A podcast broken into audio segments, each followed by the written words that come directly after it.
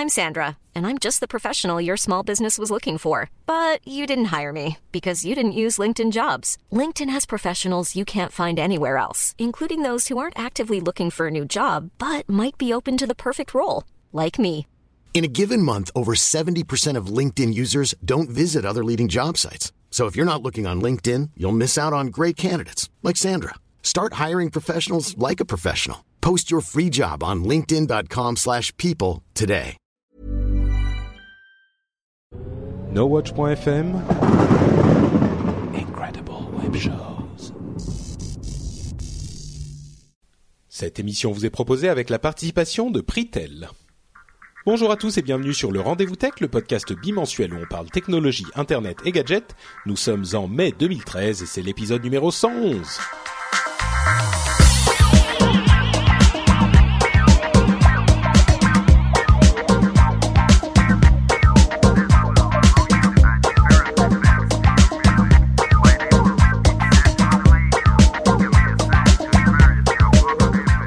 Tous et bienvenue sur le Rendez-vous Tech, le podcast bimensuel où on vous parle donc technologie, internet et gadgets, c'est-à-dire qu'on suit toute l'actualité, on écume tous les blogs et toutes les infos euh, qui ressortent pendant deux semaines et puis on les passe au moulinet facilitateur qui vous facilite la compréhension. Ce moulinet s'appelle en partie Patrick Béja, c'est moi, je suis votre hôte et je suis ravi de vous accueillir et d'accueillir également les deux autres parties du moulinet, c'est-à-dire euh, Benoît et Mike du podcast NipTech. NipTech. J'allais dire NitTech, c'est bizarre NitTech. Euh, comment allez-vous messieurs? Merveilleusement bien. On est de plus en plus, en tout cas moi je suis de plus en plus heureux euh, de participer à chaque fois. C'est un, un grand bonheur. Et puis 111, c'est un beau chiffre. Euh, Oui, ça me fait plaisir d'être là pour un si beau chiffre. Ah ça j'y avais pas pensé en tout cas. Oui, merci euh, merci de nous inviter euh, euh, Patrick, ça fait plaisir. C'est clair que la dernière fois que je t'écoutais, c'était pas dans ton podcast euh, français mais euh, sur This Week in euh, in Tech, c'est quoi il y a deux Ah oui. semaines Ouais. et je et à chaque fois je suis ébahi à quel point tu donnes des bons des des des, des bons commentaires et en plus ton anglais. À chaque fois je suis ébahi, je me dis ben, tu dois faire beaucoup de fans de la France, je pense toujours aux États-Unis. Euh, j'ai- j'ai- j'ai- C'était pas préparé ça. Hein. Merci, c'est très gentil, Mike. C'est très très, c'est très très gentil de ta part de dire tout ça. Mais euh, oui, je, que les gens ne croient pas que. En fait, si. Voilà, j'avoue. Euh, je sais que vous êtes anglophone aussi. Je me doutais que vous enregistrez, que vous écouteriez euh, This Week in Tech, et donc je vous ai invité pour que vous disiez des choses gentilles sur moi.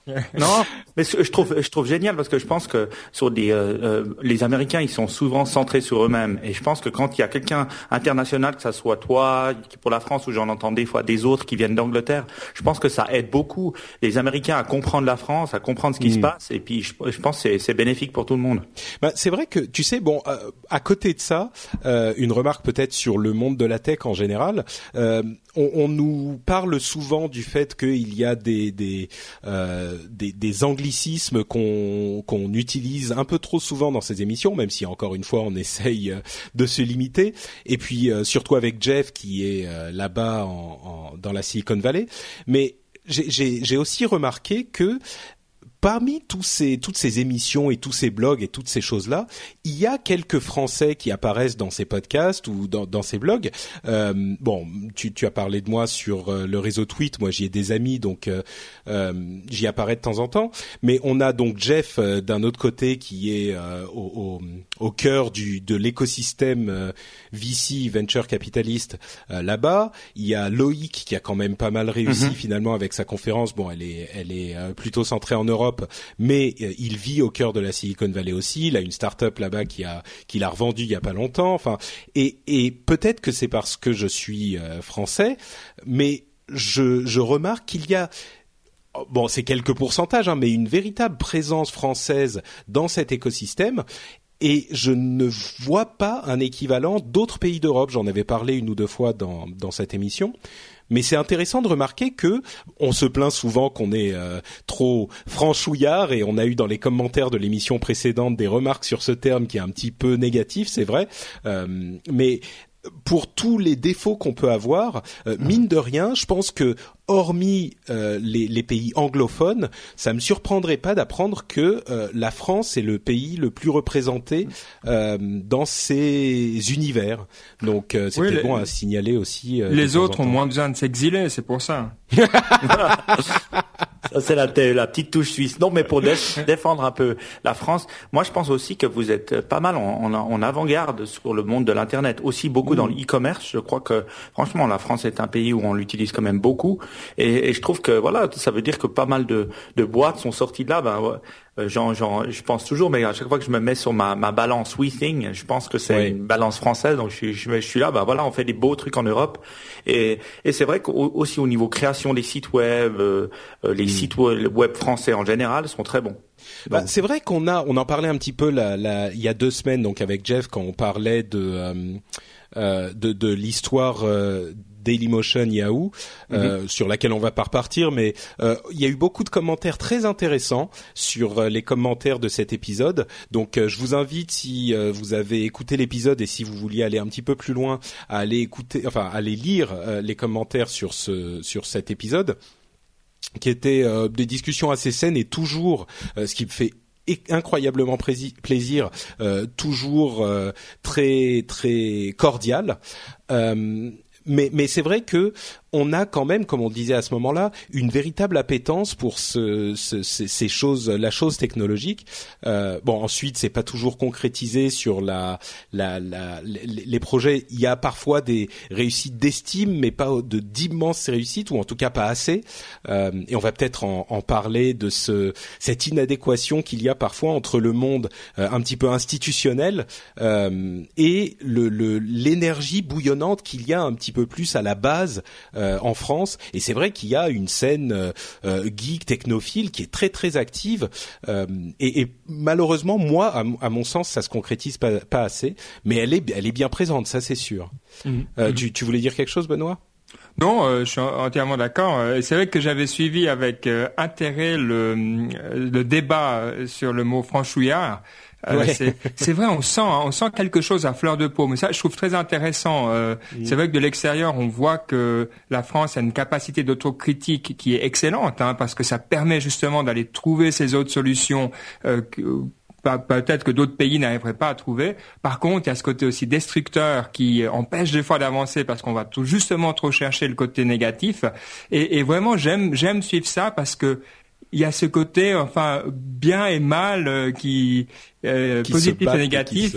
Ouais, et, et, ça me fascine, je dois dire, de, de l'extérieur un petit peu. Bah, c'est marrant parce que moi, le, le, le, terme franchouillard, bien sûr, il est un petit peu péjoratif, mais euh, je l'avais pas utilisé comme quelque chose de totalement péremptoire. Ça, ça me paraissait presque, tu vois, un moyen de décrire les côtés un petit peu, euh, bah, franchouillard, hein, les, les, côtés un petit peu. Bon, ne repartons pas dans le débat, euh, mais, mais pour moi, c'était pas un terme horriblement négatif, et c'est vrai qu'il a été perçu comme tel par euh, certaines personnes qui sont venues le dire dans les commentaires de l'émission, et on a eu une petite explication à ce sujet. Donc, si ça vous intéresse, encore une fois, allez voir les commentaires de l'émission. En attendant, on va plutôt parler de sujets euh, un peu plus euh, euh, courant, c'est-à-dire Google I.O. et euh, le rapport Lescure qu'on va un petit peu disséquer. Donc deux deux gros sujets aujourd'hui à, à, discuter et on va commencer par Google qui a fait comme vous le savez bien sûr sa conférence Google I.O. qui est la grande conférence pour les développeurs pour tous les produits Google il y a une semaine environ. Et il y a eu euh, la, la, pièce principale, la pièce maîtresse de cette euh, conférence, c'était évidemment la keynote, la, la, présentation de présente, enfin la présentation de présentation, d'introduction euh, de la conférence, qui a duré un bon trois heures et demie quand même, mais qui n'avait pas. C'était une conférence un petit peu. Euh, je veux pas dire bizarre, mais peut-être un peu inhabituel parce qu'il n'y a pas eu une grosse annonce. Généralement, ces conférences et surtout ces keynotes sont l'occasion d'annoncer un nouveau produit, une nouvelle version euh, d'un OS ou ce genre de choses. Là, ça n'a pas été le cas, mais on a eu tout plein de euh, petites c'est même pas vraiment des petites, mais plein de d'annonces un petit peu moins importantes, euh, mais qui prises en totalité font quand même une masse imposante, quoi. Alors, on va les prendre une à une. Euh, peut-être une chose, Patrick. Euh, oui, bien sûr. où Google s'est un petit peu mis dans l'embarras, j'ai l'impression, parce que Google I.O. à la base, c'est un, un, événement pour développeurs. Donc c'est une, une conférence de développeurs qui n'est pas censée attirer tellement l'intérêt du public, mais comme ils en ont fait aussi quelque chose de marketing en même temps, en essayant de copier un peu Apple, maintenant ils se retrouvent entre les deux. Et quand ça redevient une conférence de développeurs, bien on est un peu déçu. Moi j'étais déçu, je dois le dire franchement. Euh, euh, bon ouais parce que bah il y a eu quand même Glasses l'année passée alors tu te dis il faut faire mieux ben ouais voilà on peut pas faire euh, chaque bah, année un truc qui qui change le non c'est sûr Mais moi, moi, je pensais, moi, je m'attendais pas au, disons qu'au mieux, ce à quoi je m'attendais, c'était peut-être une nouvelle version de leur tablette Nexus 7 ou Nexus 10, enfin, ce, ce genre de choses. Et bon, en, en l'occurrence, il n'y en a même pas eu, mais c'était pas la fin du monde parce que il y a eu quand même beaucoup d'annonces et beaucoup de changements dans leur système. Euh, alors, bah justement, partons sur ces sujets. Euh, la première chose, c'était une refonte assez importante de Google +, donc leur réseau social qui concurrence Facebook et Twitter, euh, avec un accent mis sur le, la présentation très visuelle. Presque, on, a on a plaisanté sur le fait que Google s'est transformé en Pinterest pour ceux qui connaissent et qui utilisent Pinterest. Euh, et ils ont ils ont vraiment transformé la chose avec une présentation qui est un peu plus proche de leurs applications mobiles et une interface avec des cartes euh, où chaque mise à jour, chaque update euh, est une carte sur laquelle on peut avoir d'une part énormément d'informations et qu'on peut même retourner pour avoir d'autres informations connexes. Genre si on veut avoir plus d'informations sur un, un sujet ou un hashtag qui est inclus dans le message, on peut facilement en avoir au dos entre guillemets de la carte. Euh, rapidement, Google Plus, la nouvelle version, ça vous plaît, ça vous plaît pas? Il y avait aussi toute une euh, toute une mise à jour de la, la, la, du système de photos avec des photos automatiquement sélectionnées très habilement d'ailleurs euh, pour présenter vos albums de manière un petit peu plus compacte euh, pour vous donner une vue d'ensemble de vos albums et qui, qui sont sélectionnés, améliorés automatiquement. ça, ça, vous plaît? Je vais peut-être la prendre celle-là parce que je sais que Mike n'est pas du tout un utilisateur de Google Plus. Nous, on a un groupe Google Plus qui fonctionne bien avec Hein. Rajoutez-nous et on est tout le temps en train de mettre plus plus Mike, voilà, et euh, pas de réponse. Donc euh, euh, bon, c'est sincèrement, c'est une plutôt bonne amélioration. je trouve un peu plus difficile à lire. Hein. Ils ont essayé de mettre plus de choses dans un espace. c'est un petit peu plus compliqué aussi. Par exemple, il y a des partie coulissante hein, quand on veut avoir mm. euh, ces communautés, ça vient, ça part.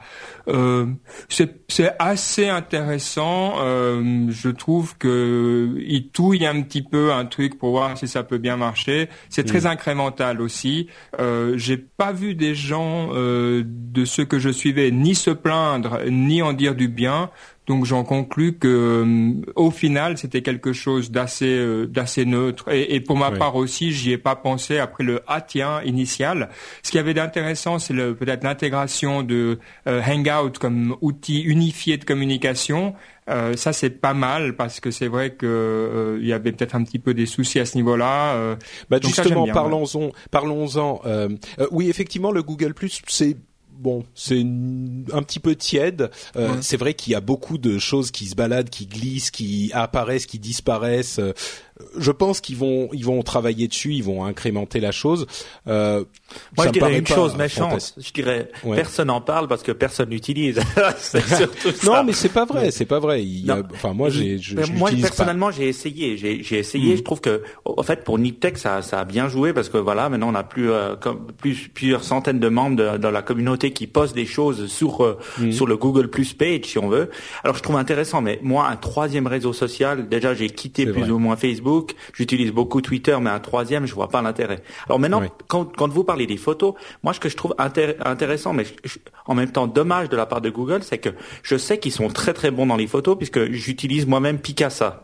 Picasa Web, qui est l'outil de Google pour euh, euh, voir, pour mettre en ligne ses photos et qui va être remplacé par euh, par Google Plus Photo. Hein. Ah, alors il va être clairement remplacé. Eh ben moi je trouve ça c'est une super bonne idée parce que Picasa c'est super utile. Moi je l'ai je l'ai personnellement utilisé pour les photos de vacances, de mariage, de choses comme ça et ça fonctionne incroyablement bien. On n'a pas envie de le mettre sur Facebook, on n'a pas envie de le mettre peut-être sur d'autres, mais Picasa moi j'ai trouvé toujours génial. Eh ben j'encourage les gens qui nous écoutent à aller euh, essayer la présentation. Si vous avez beaucoup de photos sur Picasa ou même les mettre sur euh, Google Plus, ça vaut le coup parce que leur nouvelle présentation est assez Euh, elle est bien foutue, c'est bien géré. Donc euh, bon, sur ça c'est un bon point. Tu parlais euh, Ben de la question des Hangouts qui sont en fait un petit peu différents des Hangouts de Google Plus d'origine, mais qui est en fait un nom qu'ils utilisent désormais pour leur service de messagerie unifié, qui est une sorte de mélange entre Skype et Facebook Messenger et WhatsApp et toutes sortes de, logiciels de ce type-là. Il y a donc la possibilité de créer de, s'envoyer des messages, hein, tout simplement, comme un client de, chat, de IM, euh, de instant messaging, et euh, d'avoir des appels vidéo à plusieurs, euh, et d'avoir euh, des groupes de messages, évidemment. Euh, vous l'avez, vous avez eu le temps de le tester. Moi, je l'ai testé un petit peu, ça fonctionne. Je suis pas super fan des services de messagerie, mais est-ce qu'il y avait un besoin euh, d'un service de messagerie Google finalement? Est-ce que c'était nécessaire ou euh, c'est un petit peu une, une annonce un peu bizarre de Google? Ouais, là, Google a clairement besoin de faire du tri de nouveau. Ils aiment bien faire les ménages de printemps. Euh, on commence à avoir des, un problème de fragmentation dans leur offre qui va pas. Donc, euh, je pense que c'est juste un pas vers euh, le fait que Hangout devienne en fait le le nom de la messagerie globale parce que c'est vrai qu'il y avait mm. Gtalk, enfin même ah bah c'est ça, ils ont supprimé, ils ont supprimé Voice Talk et puis les anciens Hangouts aussi. Maintenant, il y en a plus qu'un. Donc voilà, donc c'est un petit peu de, de, mise en place de technologies qui finalement c'était les mêmes, mais qui avaient juste des noms différents.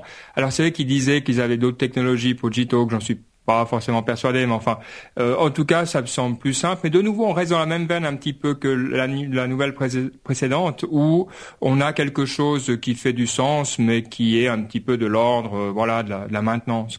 D'accord. Euh, alors, oui, pardon. Vas-y, Mike. Moi, je dois dire que je suis grand, grand fan de Google Hangout. Hein. Depuis que nous, on l'utilise quand on fait euh, Niptech, donc on l'utilise en live à plusieurs, et j'avoue que ça fonctionne incroyablement bien. Euh, on n'a jamais de problème. Limite, ça fonctionne mieux que, que Skype pour des des, des, des, des, euh, des conf calls ou autres, même pour le travail, hein, c'est à utiliser. Et je trouve ça vraiment intéressant. Maintenant, le, au niveau du chat de Google, c'est vrai que ça, ça, a toujours été un élément qu'on utilise, mais on utilise des fois dans le Gmail ou dans son. Euh, mm. On l'a jamais utilisé. En tout cas, personnellement, j'ai jamais vu personne l'utiliser à l'extérieur comme une app séparée, un peu comme Facebook Chat ou comme euh, je sais pas d'autres qui est. Bah donc c'est assez drôle. En l'occurrence, il y a des apps euh, sur tous les appareils mobiles qui sont disponibles pour Hangouts aussi, donc ça ça ça fonctionne un petit peu comme euh, bah, on parlait de WhatsApp ou de iMessage ou etc.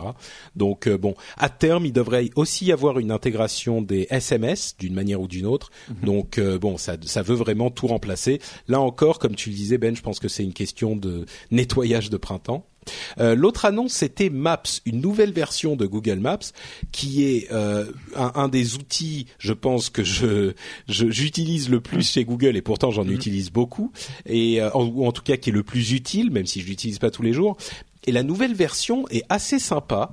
je ne sais pas si vous avez eu l'occasion de l'utiliser, mais elle est assez sympa et surtout elle est euh, c'est la première mise à jour depuis hyper longtemps. C'est une mise à jour qui fait une place très très belle à, la carte elle-même. L'interface disparaît complètement euh, de, la page. Enfin disparaît peut-être pas, mais elle s'efface euh, avec le, le pour laisser place à la carte elle-même. Et puis surtout un truc qui est très intéressant, c'est que la carte s'adapte à vous en fait. Donc elle va s'adapter, elle va plus plutôt afficher des choses que vous avez recherchées, des, des, sujets qui vous intéressent, ce genre de choses. De la même manière en fait que Google fait de la recherche, euh, enfin customise vos recherches parce qu'il commence à vous connaître. Là, Google va customiser vos cartes parce qu'il commence à vous connaître aussi. Euh, bon, il y a d'autres petites choses du genre, on peut regarder à l'intérieur des magasins. Il y a une intégration de de Google Earth euh, qui est complètement intégrée à la carte euh, Google Maps Maps. il y a aussi une vue absolument incroyable qui est une vue quand on zoome complètement, quand on zoome vraiment complètement à l'extérieur quand on est en vue Earth on a carrément là il y avait un moment magique dans la dans la présentation c'était que on a la, la, Terre avec le cosmos derrière et que quand on est quand on regarde le côté de la Terre qui est euh, euh, euh dans la nuit on voit les, les, les, lumières, on voit vraiment la représentation mm. de nuit de la partie qui est dans la nuit avec les lumières un petit peu partout. Et euh, visiblement, les nuages sont euh, rendus en temps réel aussi. Donc bon, ça c'est le côté euh, pas hyper utile, mais qui nous fait un petit peu rêver. Mais au-delà de ça, la carte donc elle-même, les améliorations nécessaires là encore, un truc vraiment important ou une mise à jour nécessaire simplement? Pour moi, c'est tellement un outil incroyable, euh, Maps. À chaque fois que je vais à l'étranger, j'utilise Maps. Et j'ai utilisé Maps de, de, de, de, de Apple, mais je suis vite revenu à Google Maps qui fonctionne vraiment nickel. Et c'est vraiment un des outils que j'utilise le plus. Malheureusement, je l'utilise pas forcément sur mon Mac ou sur mon PC, sur le web, disons. Je l'utilise plutôt sur mon portable, euh, sur sur, euh, sur mon, mon smartphone, on va dire ça comme ça. Et donc, j'ai pas encore vu d'update de Google Maps, euh, le nouveau. J'ai pas encore pu tester. Et là, quand je suis mais... pendant que tu parlais, j'ai été sur le site et on doit demander une petite invitation pour pouvoir tester. Moi, ce que je trouve, c'est vraiment tellement utile, tellement incroyable que c'est vrai que si ça peut utiliser les mêmes requêtes que Google Now pour euh, savoir un peu ce que je fais, puis savoir où je vais, et puis me faire des, des, des, des propositions, moi, je suis plutôt content. Ouais. C'est vrai que ce qui m'intéresse là-dedans, euh, le prochain, euh, l'Eldorado, hein, c'est l'intérieur. Et tu, tu l'as cité, euh, on y arrive. Bing le fait aussi. enfin, tout le monde le fait. Ça, ça devient, pour moi, ça sera la nouvelle chose qui va vraiment m'intéresser. Mais comme vous deux, alors bah voilà, encore la semaine passée, j'allais à Milan, une ville que je connaissais pas. J'ai passé 20 minutes, une demi-heure à préparer mon trajet à Milan. Je devais aller chez quelqu'un assez rapidement. J'ai fait la petite euh, Google euh, Walk là, euh, en suivant un petit peu pour voir, me repérer. Et c'est absolument merveilleux. On arrive dans les villes, on on n'a plus le sentiment d'être perdu. Il y a sur le mobile, on peut télécharger la carte. Enfin, euh, tout ce qui se passe dans Map m'intéresse, même si c'est vrai, on est toujours dans l'incrémental, mais c'est c'est vrai que c'est quelque chose qui a tellement changé la vie euh, que c'est intéressant. Hein. Bah là, c'est en plus il y a des, des, petites améliorations qui peuvent sembler ridicules, mais par exemple quand on clique quelque part sur un point d'intérêt ou un magasin ou quelque chose, euh, la carte se réorganise pour montrer les, euh, les, les rues les plus importantes là où elles n'étaient peut-être pas montrées. Euh, les rues qui sont à côté de cet endroit où pour y aller vont être mises en évidence ou en tout cas vont s'afficher. il va y avoir des choses comme par exemple ils ont racheté Zag qui était le, mm. cet euh, organisme de de, de, review de magasins et de boutiques et de, de et de, de, restaurants surtout. Euh, et là, ils affichent euh, les, les c'est un petit peu leur Yelp quoi. Ils affichent les les avis d'utilisateurs quand on clique quelque part. Enfin, c'est vraiment des choses incrémentales comme tu dis Ben, mais c'est un petit peu comme euh, la recherche euh, immédiate, le instant search, quand il l'avait euh, quand il l'avait présenté, tout le monde se disait ouais bon c'est un petit truc, mais très vite c'est devenu pas, je dirais pas indispensable, mais c'est devenu la manière dont on euh, on, s'attend à ce qu'une recherche fonctionne. Mhm. Et là, je pense que toutes ces petites recherches supplémentaires font que on va s'attendre très vite à ce que la, la, la les cartes fonctionnent de cette manière et celles, qui ne fonctionneront pas de cette manière nous paraîtront un peu moins avancées, un petit peu moins agréables à utiliser. Quoi. Une chose que je me dis vraiment que Google devrait faire, c'est vraiment acheter Foursquare. Euh, pour moi, je suis tellement un fan de, parce que j'utilise Google Maps, mais Google Maps ne me propose encore, en, ce moment-là, j'étais encore à Paris il y a deux semaines et je l'ai beaucoup utilisé, ne me propose pas des restaurants, des bars, euh, des magasins euh, aussi facilement que Foursquare. Et je trouve que hmm. c'est tellement incroyable quand on est dans une ville de pouvoir savoir ce que les gens font, ce que les gens qui habitent la ville font, pas les touristes, et de pouvoir se diriger vers vers ces endroits-là, que ça, ça a un intérêt incroyable. Maintenant, Foursquare, c'est une app séparée, c'est tout ça. C'est pour ça que je me dis l'intégration avec euh, Google Maps serait incroyable. Donc, s'il te plaît, Google, achète Foursquare, intègre-le à Google Maps. Je serais très heureux. Euh, on va continuer un peu plus rapidement avec quelques annonces en plus qui sont peut-être moins importantes. Euh, le Spotify de Google est annoncé. C'est une sorte de Google, euh, ça s'appelle Google Play Music All Access. On, l'attendait. Il y aura peut-être un autre service de musique qui va arriver pour YouTube, mais on n'y est pas encore. En tout cas, celui-là est déjà arrivé pour un prix comparable à Spotify, pas encore en France si je ne m'abuse, mais euh, en tout cas si vous le voulez, si vous êtes un gros client de Google Play, ben, vous avez maintenant un service de streaming euh, disponible. Wallet, le service de portefeuille euh, virtuel de Google vous permet maintenant d'envoyer de l'argent par Gmail. C'est-à-dire que de la même manière qu'on peut attacher une image ou un fichier, on peut maintenant attacher de l'argent si on a un compte wallet. Et les gens, bien sûr, qui reçoivent cet argent ne sont pas obligés d'avoir un Gmail pour le recevoir. Euh, ils peuvent euh, se créer leur compte wallet. C'est un petit peu comme une sorte de PayPal finalement, mais euh, vraiment vraiment intéressant ce concept d'attacher de l'argent à un mail. Euh, c'est juste une mise en forme différente de ce que fait déjà PayPal et ce que faisait déjà Wallet, mais je pense que ça pourrait être très utile mhm. dans certains cas. En sachant que je regardais sur un site web le nombre, le pourcentage de paiements qui sont faits à travers PayPal en Europe. En Suisse, en tout cas, je sais que c'est moins de 1%. Donc il hmm. faut savoir que euh, PayPal est peut-être connu chez les techies, mais il n'est pas du tout utilisé par le par le par le public. Maintenant, quelle chose on a tous, même les plus vieux et les plus jeunes, c'est un email. Bah et euh, peut-être encore pas un tous un Gmail, mais quand même une bonne partie. et donc, je trouve que c'est c'est super intelligent de, de le faire aller de, dans un angle où bah, finalement tout le monde a un, un, email, donc tout le monde pourrait l'utiliser. Ce que je me posais comme question, c'est est-ce que euh, Google doit avoir une licence bancaire pour pouvoir justement euh, faire des transferts financiers? Ça, je me posais. Bah, J'imagine que pour Wallet, ils ont eu une, oh, peut-être pas une licence, si quand même, si de la même manière que PayPal, parce qu'ils ils stockent, ils stockent ton argent et tu peux le mhm. ressortir. Donc, euh, mais oui, non, c'est vraiment. Enfin, il y a des outils de ce type-là. Je me souviens plus du nom, mais il y a un outil qui permet de réunir de l'argent pour un pot, pour faire des des cadeaux, ce genre de choses. Mais là, c'est tellement simple euh, si on a justement un cadeau à faire en commun ou payer quelque chose pour les vacances ou la location d'une maison, je sais pas quoi, hop, je t'envoie mon argent par euh, Gmail. Mhm. C'est tellement simple. Bon. Bon, ça va dans une autre tendance aussi euh, qui est assez forte, c'est que de plus en plus l'email, ça devient comme la boîte aux lettres. Vous savez maintenant la boîte aux lettres, quand vous avez quelque chose, avant, bah il y avait des lettres de personnes quoi, qui ça pouvait faire mm. plaisir. Maintenant, c'est des factures, des trucs officiels. Et l'email est en train de devenir ça. C'est rare qu'on s'envoie des emails pour annoncer une bonne nouvelle. On le met sur Facebook ou pour les plus addictifs sur Google+. Et donc, l'email devient vraiment un endroit un petit peu officiel comme ça. C'est pour ça que les jeunes n'y vont pas. Et c'est assez intéressant de, de voir qu'ils vont dans cette tendance-là. Je pense que c'est bien vu de mm. Google.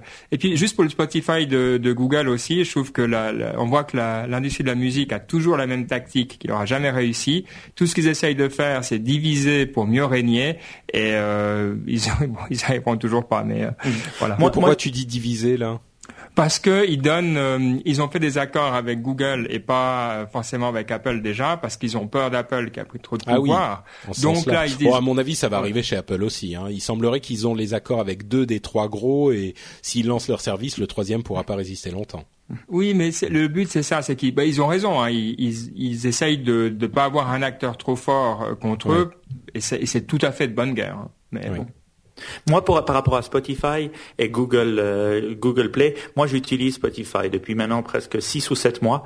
Et c'est vrai que moi j'étais un gros gros consommateur de musique, euh, pas forcément que je payais depuis que je suis vraiment enfant. Hein. Et donc euh, je Spotify, c'est la première fois. ça t'a ramené dans le giron des. Exactement, c'est la première fois que ça m'a fait payer pour de la musique. Alors je paye 12 francs par mois, donc environ 10 euros par mois, et je suis, je passe des heures, non seulement tout seul, mais quand il y a mes amis à la maison, à chercher de la musique, à assis à ça. Pour vous dire à quel point c'est assez incroyable comme service, le l'album de, de, de Daft, Punk, Ben justement, il est sorti il y a deux jours sur Spotify et maintenant il sort officiellement, je crois, aujourd'hui euh, euh, partout dans le monde. Et ils te mettent un petit reminder en te disant une notification, en disant ah il y a le nouvel album de, de Daft Punk, on a vu que vous aimiez la musique, est-ce que vous le voulez? J'ai cliqué dessus tout de suite, j'ai pu l'écouter. C'est une tellement autre manière de consommer la musique, mais qui est très euh, importante. Le bah, seul la seule importance pour Google Play, c'est d'avoir le même catalogue que Spotify ou iTunes. C'est pour ça que je pense pas qu'actuellement Google Play a le même catalogue. Je pense qu'iTunes c'est et, l'Apple Store, c'est celui qui a un des plus grands catalogues. Et c'est pour ça que le jour où euh, ils vont faire euh, Apple Radio ou Apple Spotify Like ou Apple Music, et c'est là qu'ils vont vraiment encore plus cartonner, parce que je pense que c'est l'accès à la musique, l'accès mm. au nombre de titres qui fait la qui fait l'intérêt. J'allais, j'allais dire, euh, j'allais dire une bêtise. J'allais dire ah bah t'as de la chance parce qu'il n'est pas disponible en France euh, sur Spotify, l'album de Daft Punk. Je viens de vérifier, en fait, il l'est. d'accord. Donc euh, voilà, très bien vous rêviez de dire OK Glass pour activer vos Google Glass, eh bien désormais avec Chrome, vous pourrez dire OK Chrome. Euh, bon, ça fait pas autant de choses que Google Glass, mais c'est l'équivalent un petit peu de, enfin, le, Siri qui fait bien mieux que Siri, euh, qui vous mm. permet de faire des recherches conversationnelles, c'est comme ça qu'ils disent, euh, avec Chrome sur votre ordinateur. Ça devrait arriver dans une prochaine version de Chrome assez vite. Il y avait déjà la recherche euh, vocale sur Chrome, mais là on pourra désormais faire la recherche conversationnelle pour lui dire bon je veux ça, est-ce qu'il y a plutôt des trucs là, etc. C'est marrant comme le, le, marketing change les choses parce que on n'a pas de terme pour définir ce type de d'assistant personnel et donc tout le monde dit c'est le Siri de Google alors que Siri fonctionne dix fois moins bien que le Siri de Google. Enfin bref, bon, mhm. c'est intéressant. Euh, oui. Moi, je trouve juste que, franchement, j'ai un iPhone 5 et j'en peux plus de Siri. À chaque fois, j'appuie, je me trompe. À chaque fois, j'appuie sur le sur les sur le petit rond, euh, le petit bouton du rond, et ça m'engage Siri. Siri qui veut rien dire, qui ne fonctionne pas. À peine j'essaye. Même dans dans ma voiture, ça fonctionne mieux que dans Siri. Donc, euh, franchement, là, j'ai de la peine à croire que ça fonctionne parce que je suis tellement déçu de ce que ça ça ça apporte à mon bah, iPhone. que franchement il est, il est pas Siri fonctionne. Pour moi, le, le plus gros problème, c'est qu'il te faut ta connexion internet. Et, et du coup, il faut que tu parles. Tu attends, il va envoyer le truc au serveur, le serveur mhm. réfléchit, et puis ensuite il te renvoie une réponse, et puis il te dit bon si t'as, il a mal compris un mot, il faut recommencer, etc. Et si t'as pas de connexion internet, si t'es en Edge ou si t'es dans le métro ou si je sais pas quoi, ça marche pas. Alors que le truc, bon, en même temps tu vas pas faire une recherche quand t'es dans le métro, mais bref, euh, Siri pas top. Quelques petites news Android, 900 millions d'Android activés. Euh, plutôt un chiffre impressionnant. Euh, Google Play Games, qui est un ensemble de services pour les jeux qui sont centralisés chez Google Play, donc ils s'attaquent un petit peu plus sérieusement aux jeux. Il y a des choses comme euh, les sauvegardes euh, euh, gardées dans le cloud, etc., euh, etc. Google Play pour l'éducation, donc là encore un, un, domaine qui était un petit peu privilégié par Apple. ils ont pris en, en, ils ont fait une sorte de, enfin une série de mesures et une série d'outils pour faciliter les choses pour l'éducation, pour qu'ils utilisent les tablettes Android, ce qui est plutôt, enfin les outils Android, ce qui est plutôt une bonne chose. Voilà, j'ai un petit, euh, un petit insight hein, de ce qui se passe chez Google. Ouais, vas-y. Euh, donc Google euh, a visé le marché des, des universités avec euh, Docs et Drive et compagnie, donc avec leur suite euh, apps. Et ils ont fait un tellement bon travail aux États-Unis que finalement toutes les universités qui pouvaient avoir ce genre de service et qui étaient d'accord d'entrer en matière l'ont.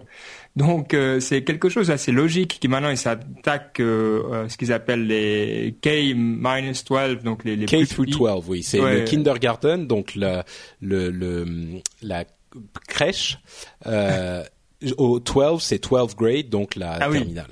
Voilà, exact. Et donc, et, et, mais personnellement, je trouve ça absolument négatif et, et, mal parce que je trouve pas que les entreprises ont une place à avoir euh, dans euh, ce genre d'endroit comme euh, le scolaire.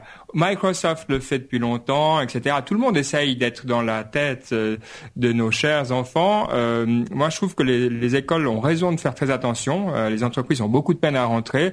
Et alors là, je ressors mon vieux t-shirt avec le pingouin et tout, et je dis la place de, à l'école, c'est le logiciel libre parce que il faut limiter au maximum la capacité de nuisance dans le futur des entreprises. Mais je mets Google, Apple et Microsoft et tous les autres dans le même panier. Hein. Ben alors là, si je me fais un petit peu l'avocat du diable, tu vas créer des enfants qui ne sont pas utilisés euh, Word et euh, Google Docs, euh, parce que autant j'aime beaucoup le pingouin, autant utiliser et là je vais me faire des ennemis comme c'est pas ah, possible mais autant utiliser OpenOffice je sais qu'il y a plein de gens qui adorent OpenOffice et que ça fait tout ce que tu veux et machin c'est pas vrai c'est pas hein. OpenOffice c'est pour les vendus Oui, c'est vrai. non, mais non, OpenOffice est revenu. Enfin bref. Mais Euh, le, le, je suis désolé, il fait pas ce que tu as, ce dont tu as besoin dans euh, les outils de travail. Enfin, on a beau cracher sur Office de Microsoft autant qu'on veut, euh, il fait des choses vraiment, vraiment très très bon. Que OpenOffice ne fait, enfin OpenOffice, il fait aussi bien que du Google Docs, ou plutôt Google Docs fait presque aussi bien qu'OpenOffice, mais c'est un truc un petit peu entre les deux, hybride. Et pour oui, moi, mais quand tu as 12 ans, t'as pas besoin de fusionner ta liste de contacts avec ton truc sur Excel, etc. T'as besoin d'apprendre les bases. Mais Android, c'est Android, c'est Linux, donc. Euh... Oui, oui, mais une version. Tu vois du certain. Bon, ok, je me fais l'avocat du diable, mais je comprends. Je comprends tout à fait ce que tu veux dire. Je comprends ce que tu veux dire. Et cher défenseur du, du logiciel libre, je plaisante. Je comprends exactement vos raisons et vos vos, euh, vos arguments et je suis même un petit peu d'accord en partie. J'aime beaucoup Linux d'avoir euh, les le flow de commentaires. ça va pas marcher, je pense. Non, bah, ils, pensent tous que je suis un vendu Apple de toute façon, donc euh, alors que j'utilise beaucoup plus Google qu'Apple, je pense. Oh, peut-être les deux autant. mais dans tous les cas, c'est pas du Linux et j'en suis désolé.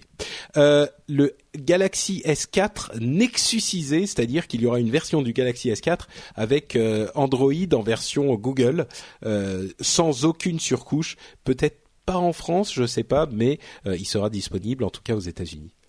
Euh, une information que je trouvais intéressante par rapport au, à l'Android, c'est que j'ai lu ça que comme quoi plus de 90% des téléphones vendus en sous Android sont des, Samsung. Et je, et je, trouve que pour Apple, c'est vraiment une, euh, pour euh, Google, c'est vraiment une grosse grosse dépendance à un fournisseur qui s'appelle Samsung. Et j'ai été étonné de 90%, voir. 90% ça me paraît beaucoup, mais oui, c'est sûr que. Ouais, c'est 93% des bénéfices pas oui, du nombre de téléphones ah, Des bénéfices, ok, d'accord. Bon, bah, ça va. Ça veut dire qu'ils vendent plus cher que le reste, mais ouais. ça veut dire qu'ils se font plus d'argent. mais d'ailleurs, euh, Apple et Samsung se partagent euh, 100% des bénéfices de, de l'industrie mobile. Hein. Mhm. Donc euh, c'est c'est vraiment euh, Samsung est devenu en trois ans le l'incontournable total de, de, de, du monde des de, de l'industrie de, de la mobilité. Hein. Ça c'est certain. Euh, Dernière chose dans cette Google I.O. qui était intéressante, euh, on a eu un petit discours assez émouvant de Sergey Brin, le président de Google, hein, pour ceux qui ne le savent pas, euh, qui a qui a parlé de l'importance de l'informatique et de la technologie en général et des motivations de Google et euh, il a dit des choses vraiment, enfin, je dis émouvante. Bon, d'une part, il avait une la voix un petit peu, euh, euh, comment dire, il, sa voix est endommagée parce qu'il a une maladie des cordes vocales qui, vous en souviendrez peut-être, l'avait empêché de euh, de d'être présent dans des événements euh, passés. Et, et donc il avait cette voix un petit peu euh, déchirée en parlant, mais il est tout de même, il a tout de même fait son discours et il parlait donc de euh, l'importance de la technologie, du fait que son père lui avait donné goût à euh, la technologie et qu'il disait que c'était un, un, outil qui nous permettait de réaliser des choses incroyables et qu'on n'était qu'au début euh, de, de, cette aventure en fait euh, et du fait que il fallait vraiment essayer de, de, de, travailler ensemble et d'avancer dans la même direction et qu'il ne comprenait pas pourquoi les gens tenaient tellement à opposer telle et telle entité que c'était toujours une, une, sorte de guerre alors que on, on, si on je caricature à peine, mais quand il le disait, ça, ça, fonctionnait. Il disait si on suit nos rêves, on peut accomplir des choses absolument incroyables.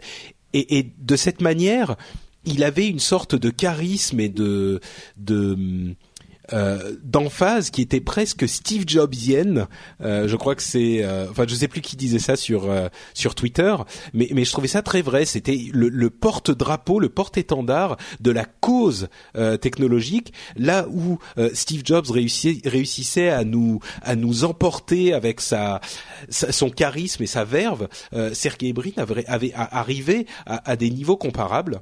Euh, alors évidemment, comme pour Steve Jobs, c'était souvent beaucoup de belles paroles, et puis euh, dans les faits, euh, il faut mettre un tout petit peu de, de, nuances. on a notamment John Gruber de Daring Fireball, ce blog dont je vous parle de temps en temps, qui disait oui, bon, euh, il est gentil, Sergey Brin, à nous dire que c'est vrai, on est vraiment trop méchant d'opposer les gens, euh, d'opposer tout le temps Google à telle et telle autre société. Mais n'oublions pas que Google a quand même construit Android après l'iPhone, Google Plus après Facebook, un, service de musique après Spotify. Ils sont arrivés dans le marché du RSS, l'ont complètement massacré et maintenant ils s'en vont. Gmail c'était un Hotmail en mieux, etc., etc.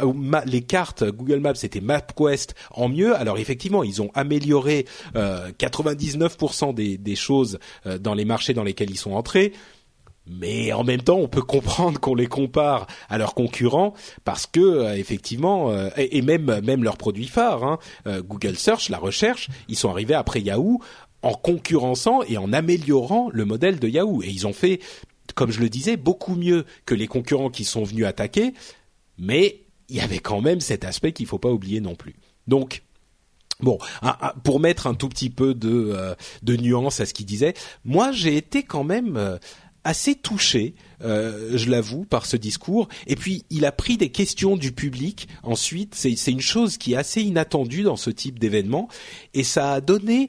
Euh, pour voir une vision un petit peu d'ensemble de cette keynote, franchement, Google est ressorti, à mon, à mon sens, comme un, un, véritable héros de la technologie qui a une vision à très long terme. Euh, ils ont une, euh, une toutes les, les nouveautés qu'ils ont annoncées, c'est grâce à leur capacité d'analyse de données euh, et leurs serveurs, leur infrastructure absolument incroyable qu'ils construisent depuis des années et qu'ils étaient en train de, enfin, dont ils euh, qu'ils planifiaient, Sergey et, et, ah, j'ai oublié le inexcusable. Pardon, et Larry Page, bien sûr, euh, qu'il planifiait depuis quasiment depuis le début. C'était dans cette direction qu'il voulait aller. On a par exemple, je vous parlais des photos sélectionnées dans Google+. Ils réussissent par exemple, grâce à toutes les données qu'ils ont sur tout le monde et sur tout, euh, à savoir que, par exemple, si les photos sont floues, on, on va pas les choisir, ou si c'est des photos où les gens ne sourient pas, on va pas les choisir, etc., etc. Alors ça fait un petit peu peur parfois, mais ce, travail qu'ils font sur les données absolument invraisemblables leur permet d'accomplir des choses comme le fait de vous proposer un album de photos où les photos qui vous présentent, la sélection est bonne, ou le fait de faire Google Glass, ou le fait de faire euh, ces cartes qui, qui s'adaptent à ce dont vous avez envie. Enfin, il y a vraiment une vision euh, incroyable et le personnage Google en ressort comme quelque chose d'incroyablement euh, positif et sympathique. Le, champion de la tech pour c'est clairement à mon sens aujourd'hui c'est beaucoup plus Google que qui que ce soit d'autre. Ouais. Euh, autant autant je n'aime pas du tout Gruber qui je pense est euh, le plus euh, surévalué du monde de la tech. Autant je trouve qu'il a raison. En plus c'est un c'est un fanboy Apple selon les analyses les plus froides mais exact exact. Bon un peu non pas, entre toi et Mike on va dire un peu comme ça. en même temps toi t'es pas un Google fanboy, t'es pire, t'es un ex Googler. exact. Mais bon oui full disclosure disons que tu travaillais chez Google avant. Oui, oui, oui, oui. Euh, mais pour pour les questions, c'est vrai que c'est intéressant parce que ça reprend justement une habitude qu'il y a chez Google. Vous savez, ils ont les, les vendredis les euh, TGIF, Thanks God It's Friday, et puis chez Google, il y a un meeting de tous les employés tous les vendredis où très souvent, euh, ben, les, les, fondateurs sont là et ils répondent aux questions de la salle. Et c'est pas des questions tendres, hein, c'est des questions d'entreprise. Donc ils ont quand même cette habitude et je trouve que c'est intéressant euh, qu'ils le fassent. Euh, de plus en plus de sociétés américaines euh, l'ont, mais c'est bien. Mais par contre, je suis aussi d'accord avec toi, Patrick. Tu raison. Il y a beaucoup de choses, il y a beaucoup de de vision chez Google, et franchement, c'est eux qui font rêver en ce moment. Ça, c'est vrai aussi. Et je crois que ça vient vraiment des, des deux grosses choses qui sont les Google Glass et euh, les Google Self-Driving Cars, qui sont vraiment, vraiment quelque chose qui fait rêver le public. Ah bah c'est le futur. Ouais, on, on, on sait, c'est comme on envoie sur la Lune ou sur euh, on Mars des, des, des, des, fusées, mais quand il y a personne dedans, les gens s'y intéressent pas. Alors on sait que mm. dès qu'il y a des humains à l'intérieur, ça intéresse le public. Et je pense que c'est aussi cette, cette espèce de vision long terme. On peut aussi rapprocher souvent Amazon à cette vision-là, qui pense pas seulement court terme ou pour euh, satisfaire satisfaire son son euh, son shareholder, enfin son ses, actionnaires, ses actionnaires euh, rapidement. Et je trouve que c'est cette vision là que moi j'aime bien en tout cas. Et, et, ça fait rêver finalement. Et Steve Jobs nous faisait rêver. Donc c'est pour ça que là, quand Larry Page et Sergey Brin nous font rêver, moi je suis plutôt je suis plutôt content. Je les suis avec joie, je vais dire. Ouais. Bah, c'est pour ça que je disais que ce Google I.O. finalement moi ne m'a pas déçu contrairement à toi Ben mm. euh, parce qu'il y avait cette euh, cette euh, je sais pas cette petite part de rêve de Google et bon je me moi ça m'a ça m'a plu quoi. passons à notre deuxième gros sujet, le rapport Lescure, donc ce fameux rapport qui a été commandé à Pierre Lescure sur alors c'était un rapport sur quoi exactement? Euh, la, modernisation de l'industrie culturelle ou comment faire rentrer l'industrie culturelle euh, dans l'ère du numérique. Euh, l'adaptation des politiques culturelles au numérique, quelque chose comme ça. Il a rendu un rapport de 900 pages et de 75 propositions.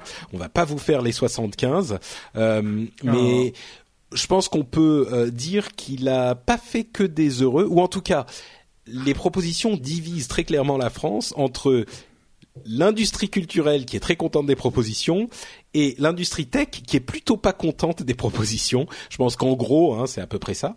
Euh, je vais, je vais énoncer les quelques propositions principales. Euh, d'abord, une taxe sur tous les appareils connectés. On avait évoqué la possibilité de la fin de la taxe sur la copie privée. Il se trouve qu'en fait, la proposition n'est pas de d'annuler la taxe sur la copie privée, de, la remplacer par quelque chose d'autre, mais de créer une nouvelle taxe qui serait différente, qui serait sur tous les appareils connectés, donc téléphone, tablette, télévision, etc., etc., euh, qui serait euh, selon le rapport Lescure, euh, modeste de 1%, et qui serait utilisé pour euh, reverser de l'argent aux industries culturelles pour les aider et pour Bon, on, on comprend pas très bien la logique de la chose, mais en gros, c'est pour aider les industries culturelles. On va revenir là-dessus parce que je pense que c'est la mesure la plus controversée de, de, de, des propositions. Ouais, Mike, j'aimerais que tu me dises quelque chose. Toi qui connais très bien. Alors en Suisse, on a quelque chose qui s'appelle la Suiza qui prend euh, l'argent un petit peu comme ça. J'ai l'impression qu'il existe déjà une taxe sur tout matériel capable d'enregistrer euh, et qui est à peu près dans le, du même ordre, mais j'en suis pas certain. Alors, euh, Val, qu'est-ce que je raconte des grosses euh, bêtises? Écoute, je crois qu'il y avait une taxe comme ça pour sur les appareils. Maintenant, je sais pas.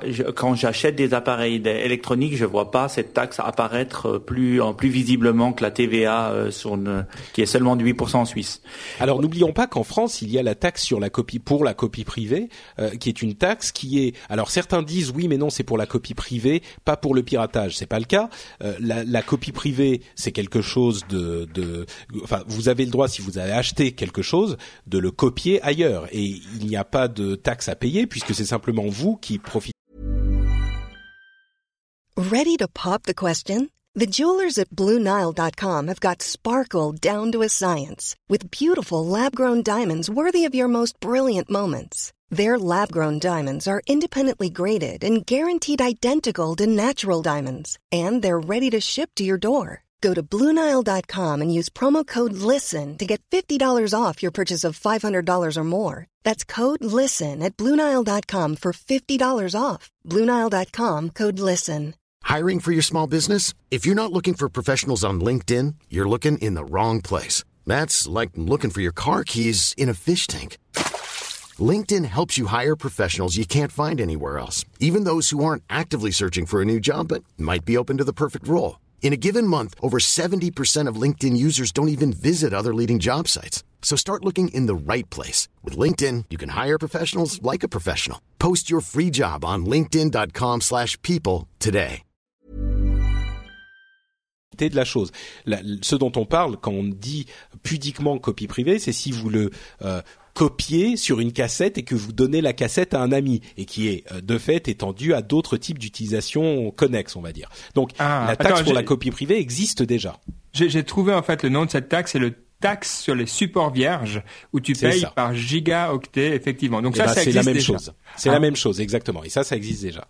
Euh, mais on va ah, revenir sur la taxe sur les appareils connectés. Euh, L'Adopi serait transféré au CSA avec le système de réponse graduée qui serait annulé, mais euh, remplacé par un système d'amende de 140 euros euh, pour toute infraction. Donc Bon, pourquoi pas.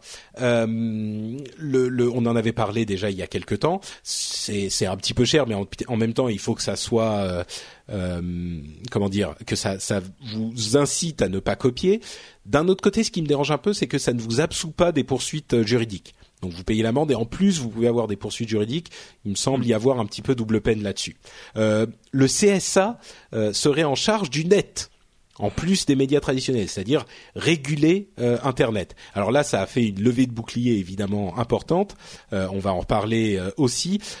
Juste un mot pour dire que le net est quand même un petit peu moins centralisé que les médias traditionnels. Donc pour contrôler, bon courage au CSA. en même temps, moi je comprends les gens qui disent mais mon Dieu c'est l'horreur si le CSA se met à contrôler le net. Et d'un autre côté, euh, je dirais, il y a des choses qu'il faut peut-être sur lesquelles, il faut peut-être mettre des règles. Alors je parle pas de mon Dieu, on va prendre comme excuse la pornographie et donc on va euh, euh on va tout contrôler, mais par exemple la quantité de pub sur la, à la télé, la quantité de pub est réglée par le CSA. Est-ce qu'on peut avoir que, pourrait avoir qu'un certain nombre de bannières, par exemple? Euh, est-ce que les articles sponsorisés, est-ce qu'il faudrait les signaler peut-être de manière un petit peu plus claire?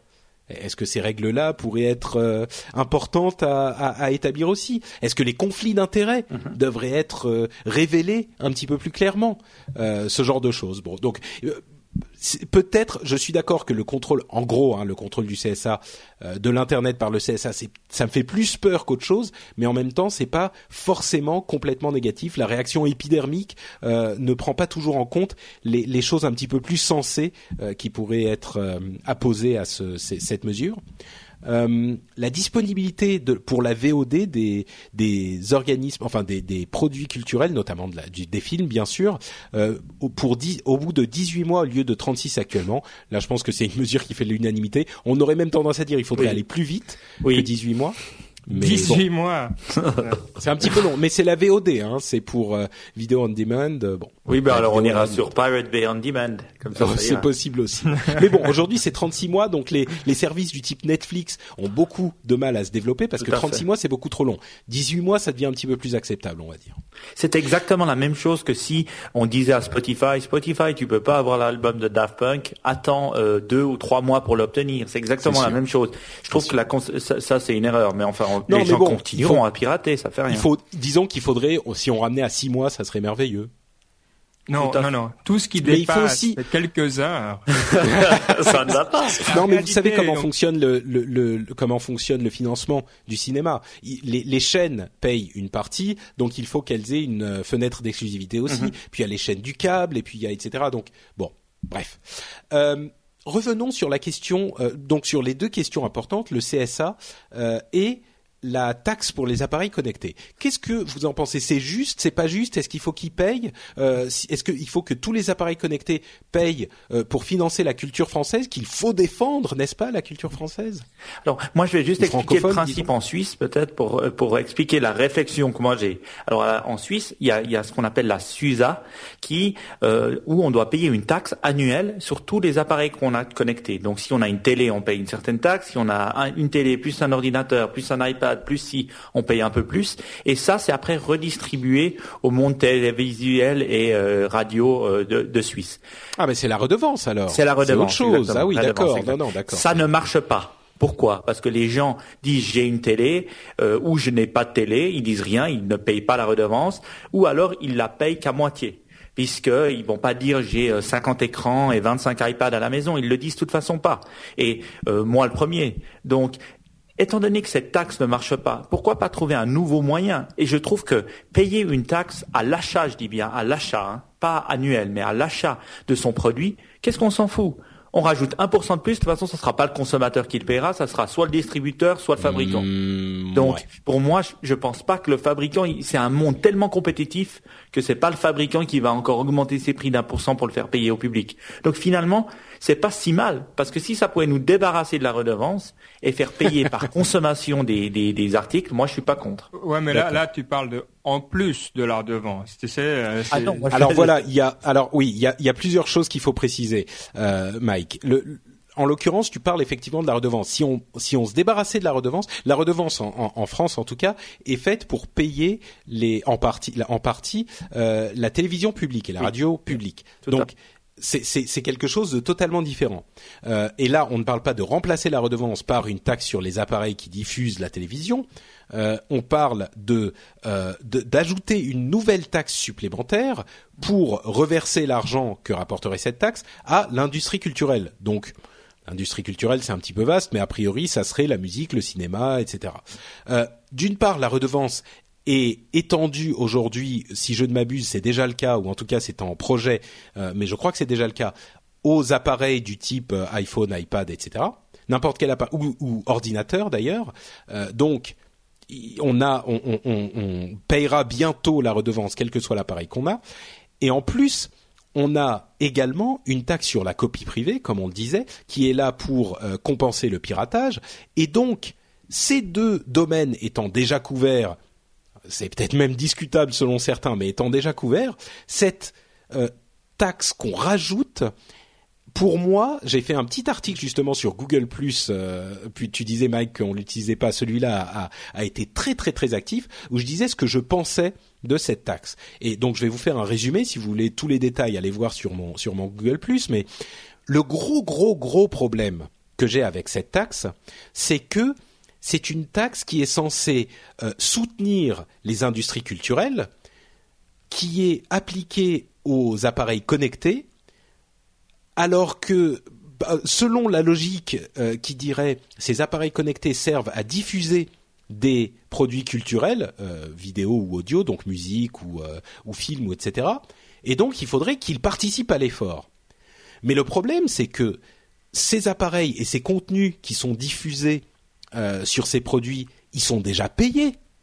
Je veux dire, la, la, participa la participation à l'effort, euh, ça existe déjà, c'est le prix que tu payes. Quand tu achètes un morceau sur iTunes, quand tu payes ton abonnement mmh. Spotify, quand tu achètes un, un, un, un, quand tu prends un abonnement sur Canal Canal Play Infinity, euh, ou quand tu regardes sur TF1 euh, un, truc en VOD euh, avec de la pub et qu'en plus TF1 a, a payé le, le, le, producteur de contenu pour le droit de diffuser ses programmes, euh, il me paraît complètement inadmissible qu'on fasse en plus payer les constructeurs qui d'une part n'ont rien demandé et n'ont pas grand chose à voir avec toute cette histoire, mais qu'on les fasse en plus payer pour contribuer à cet effort. Si vraiment il y a un problème dans l'industrie culturelle, c'est peut-être que ils font pas, euh, ils mettent pas les bons prix ou ils ont pas, ou même à vrai dire, un autre problème qu'on n'évoque pas du tout dans ce rapport Lescure et qui est le gros gros gros problème, c'est que on ne met jamais en cause la politique et l'action de cette industrie culturelle. Euh, donc on les, les invite pas du tout à se remettre en cause et à suivre de nouveaux, à, essayer de nouveaux business models, à essayer de nouveaux modes de financement et accessoirement. Et là, je, termine ma petite euh, mon petit coup de gueule. Euh, L'industrie culturelle en question est déjà incroyablement financée par nos taxes et par nos impôts et par l'État.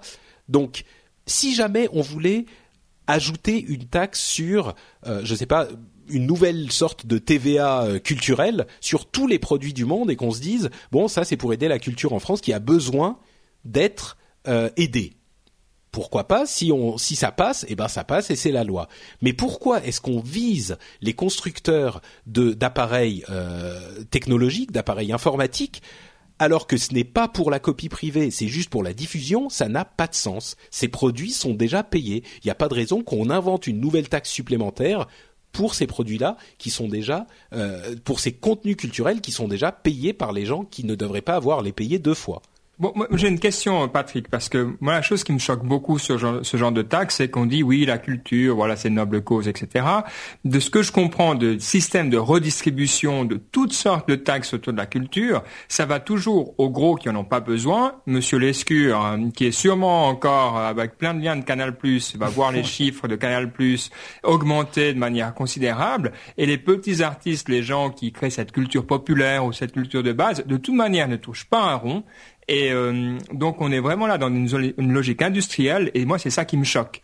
Euh, la culture est un prétexte dans le cas présent pour moi, et c'est juste vraiment une façon de subventionner une activité au même titre qu'on subventionnerait quelqu'un qui aurait, euh, je sais pas, n'importe quel business autre que la culture. Est-ce que c'est est-ce que c'est juste ce que je te dis là ou, ou, ou, pas vraiment? Bah ça oui, ça me semble. Enfin, les liens de Pierre Lescure avec le monde, avec l'industrie de la culture sont, je pense, indéniables. En même temps, on, on aurait pu, euh, on, on, on, a le droit de s'attendre à ce que quelqu'un qui connaît son sujet euh, fasse ce type de rapport. Donc, on va pas en prendre quelqu'un qui sort de n'importe où non plus.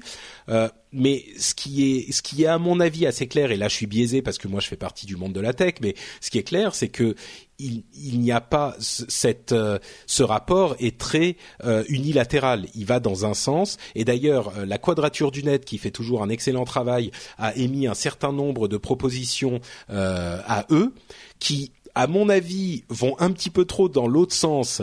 Euh, c'est genre économie culturelle équitable, pratique non marchande, domaine public, ah. etc., etc. Donc c'est très bien. Hein, je veux dire, il faut ça aussi. Mais pour le coup, leur proposition, c'est que ça. Donc Bon, en même temps, ça compense les propositions de l'excure qui sont que du côté industriel. Mais bon, il y a des choses intéressantes là-bas aussi.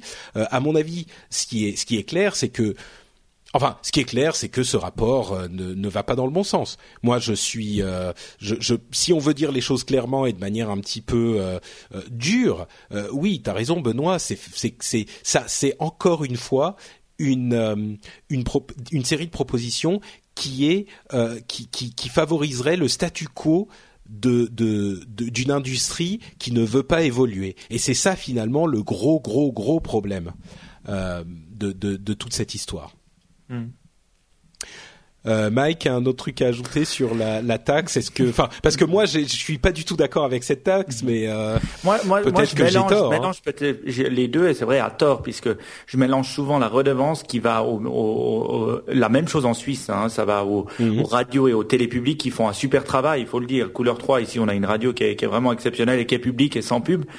Et mais je, me, je vois aussi le mauvais fonctionnement de cela parce que les gens ne la payent pas. Et moi, je crois beaucoup à la politique du euh, euh, du consommateur payeur. Finalement, celui mais encore une fois, tu sais, paye plus. Tu sais, c'est c'est le, problème, c'est que il y a, y a, vraiment un problème de base de la, la raison de cette taxe, euh, parce que si on parle de la redevance, de la redevance, je pense que bon, il y aura des gens pour dire euh, qu'on en a besoin, d'autres pour dire qu'on n'en a pas besoin, mais sur le principe, je pense qu'on peut la comprendre en tout cas. Mhm. Sur cette taxe-là, c'est vraiment se dire. Euh, euh, je, je, parlais avec euh, avec Cédric Bonnet qui a trouvé un, un exemple, une analogie absolument magnifique à cette taxe. Il disait, c'est comme si on demandait aux gens qui payent une, euh, une un, un, service de musique pour mettre de la musique dans leur boutique, par exemple, je sais pas moi, Gap ou la Fnac ou euh, euh,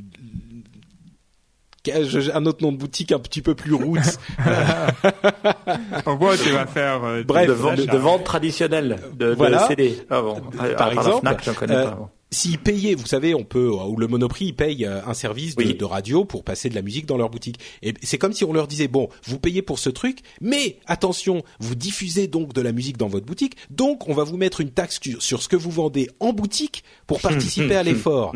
Tu vois, c'est il y a un truc qui est complètement incohérent dans cette proposition là, et c'est pour ça que pour moi elle est elle est véritablement problématique quoi. Il y a, il y a quelque chose de, de, qui, qui ne colle pas du tout qui dépasse un petit peu l'idée d'être pour ou contre. Pour moi, le fondement de cette proposition est euh, pas solide. Donc, Mais euh, les rapports ont, ont, quand même vocation à finir euh, dans les sous-sols ou ces rapports, est-ce que est-ce qu'il a un, un, pont législatif, on va dire? Est-ce que quelqu'un va devoir se prononcer de manière officielle ah bah ou oui, normalement, Alors on sait pas, on sait pas tout si, si tout va se produire, mais sur Adopi par exemple, euh, a priori ça va se produire. L'Adopi va être fermé. Bon, ils avaient besoin euh, d'une excuse pour fermer Adopi parce que tout le monde sait que ça fonctionne pas. Euh, mais bon, en l'occurrence, celle-ci au moins va sans doute se, se, se, réaliser. Et justement, puisqu'on en parle, revenons sur la question du CSA. Le CSA aux commandes d'Internet, est-ce que c'est une bonne chose ou pas? moi, moi, je dois dire une chose. Bon, le, CSA, euh, finalement, c'est celui qui, qui comprend les médias donc depuis euh, pas mal d'années, qui fait la radio et la télévision, euh, en tout cas en France depuis des années. Donc, quand tu me l'expliques comme ça, je trouve pas ça illogique comme manière de faire. Je me dis ah encore un autre organisme avec des autres gens qui va monitorer entre guillemets qui va monitorer les problématiques d'internet. Ça me fait plutôt sens moi que euh, télévision, radio, internet soient englobés par la même euh, si on veut par la même organisation sans savoir ce qu'ils doivent monitorer ou pas, parce que contrôler Internet n'est pas possible, mais pouvoir discuter, être l'interlocuteur privilégié pour les problématiques d'Internet, comme on voit euh, le piratage, euh, euh, les amendes, et ce genre de choses, je trouve pas ça si mal. Benoît, est-ce que tu seras aussi horriblement, comment dire? Ouais, vendu, vendu. c'est ça, c'est ça, faut lâcher les mots. Bah écoutez, pourquoi pas Si les gens qui comprennent rien veulent se mettre en tête de réguler quelque chose international, moi je suis pour. Hein. Après tout, ça fera des, ça fera du job. Non, le le problème qu'il y a effectivement, c'est quand on veut réguler le web, euh, euh, qu'est-ce qu'on fait finalement? Euh, il y a des entreprises en France, c'est sûr, mais à part ça, la plupart des tendances viennent d'ailleurs, la plupart des sociétés viennent d'ailleurs.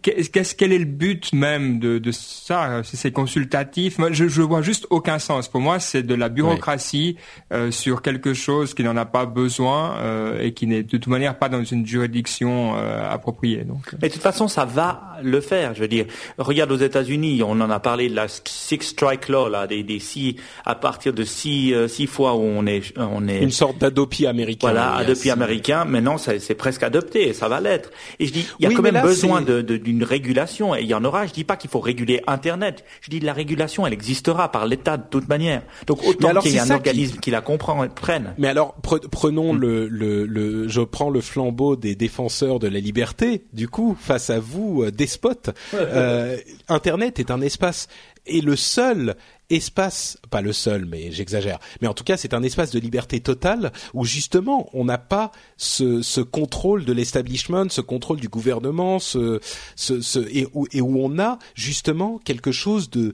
libre qui peut évoluer euh, et où les, petits sont capables de faire vaciller les grands. Donc, est-ce que vraiment on veut que euh, le gouvernement ait cette, euh, ce, ce, ce, florilège de personnes un petit peu âgées qui ne connaissent que hmm. le vieux monde des, euh, des médias traditionnels se mettent à, à, à décider ce qu'on peut et ne peut pas faire sur Internet? C'est vraiment quelque chose que vous pensez peut-être pas souhaitable, mais en tout cas bénéfique? Et pour montrer à quel point c'est inutile les décisions du CSA, on va prendre l'exemple absolument affligeant de l'équilibre des temps de parole pendant les campagnes politiques. Donc voilà, le CSA décide, il dit voilà, nous on va contrôler le réseau. Au final, euh, nature et pêche tradition, là, je sais pas comment il s'appelle, passe euh, à 3 heures le matin en boucle pour arriver au quota. et puis euh, les autres, ben voilà, ils font la tranche de 8 heures bah, où il y a du monde. le problème qu'il y a, c'est que on peut pas réguler et on arrive à des, à des absurdités pour moi dans beaucoup de cas. Après, il y a des choses qu'on peut faire au niveau législatif, c'est-à-dire au niveau légal. Et là, c'est par exemple la limitation euh, si les lois contre le racisme, etc. Mais qui sont des choses importantes de société, pas de la bureaucratie euh, qui vient euh, essayer de se. Bah alors, alors moi, je vais prendre encore une fois le contre-pied parce que j'aime bien ça.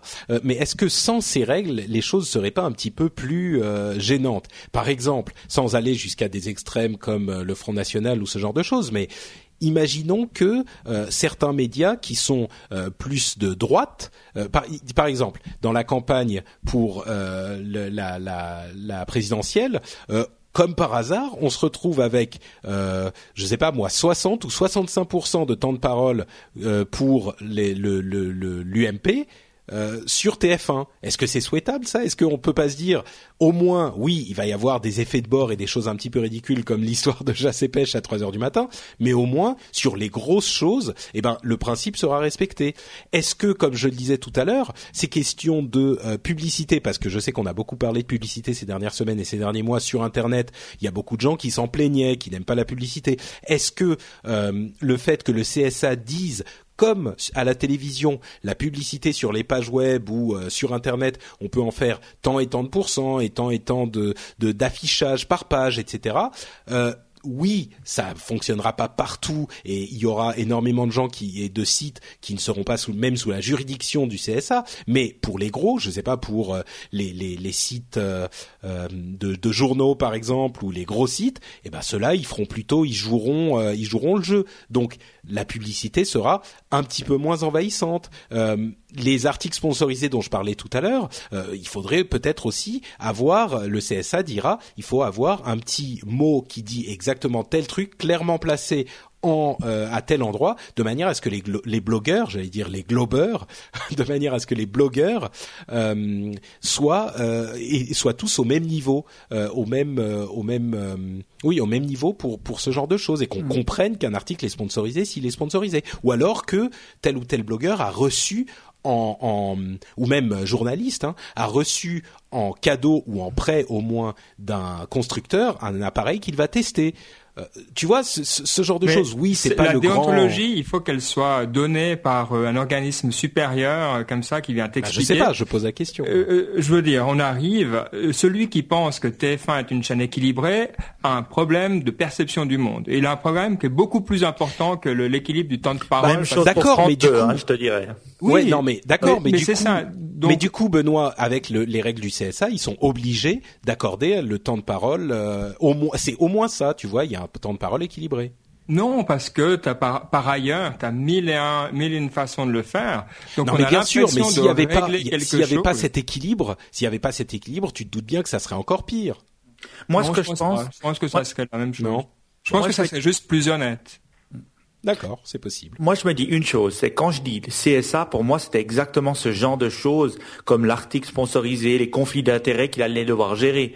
Il n'allait pas devoir euh, euh, monitorer l'internet parce qu'on sait déjà que c'est pas possible. Même la Chine a du mal alors qu'ils ont mis des outils en place qui sont quand même assez importants. Je pense que le monitoring ou essayer de, de vouloir le mettre dans une direction euh, ne fonctionnera pas. Maintenant, pouvoir discuter de ce que c'est un conflit d'intérêt pour un blogueur, mais dans ce cas-là, il faut aussi le réglementer par les journalistes parce que le nombre de journalistes qui reçoivent et qui écrivent dans la presse écrite, ah bah oui, bien sûr. Euh, il faut le régler pour tout le monde. Et moi, je trouve que ça a un sens là. Et hmm. c'est pour ça que je disais, bah, le CSA, pourquoi pas? Ils sont déjà dans la presse écrite, euh, radio et TV. Pourquoi pas aussi réglementer ces, ces problématiques de publicité sur Internet, sans réglementer l'Internet?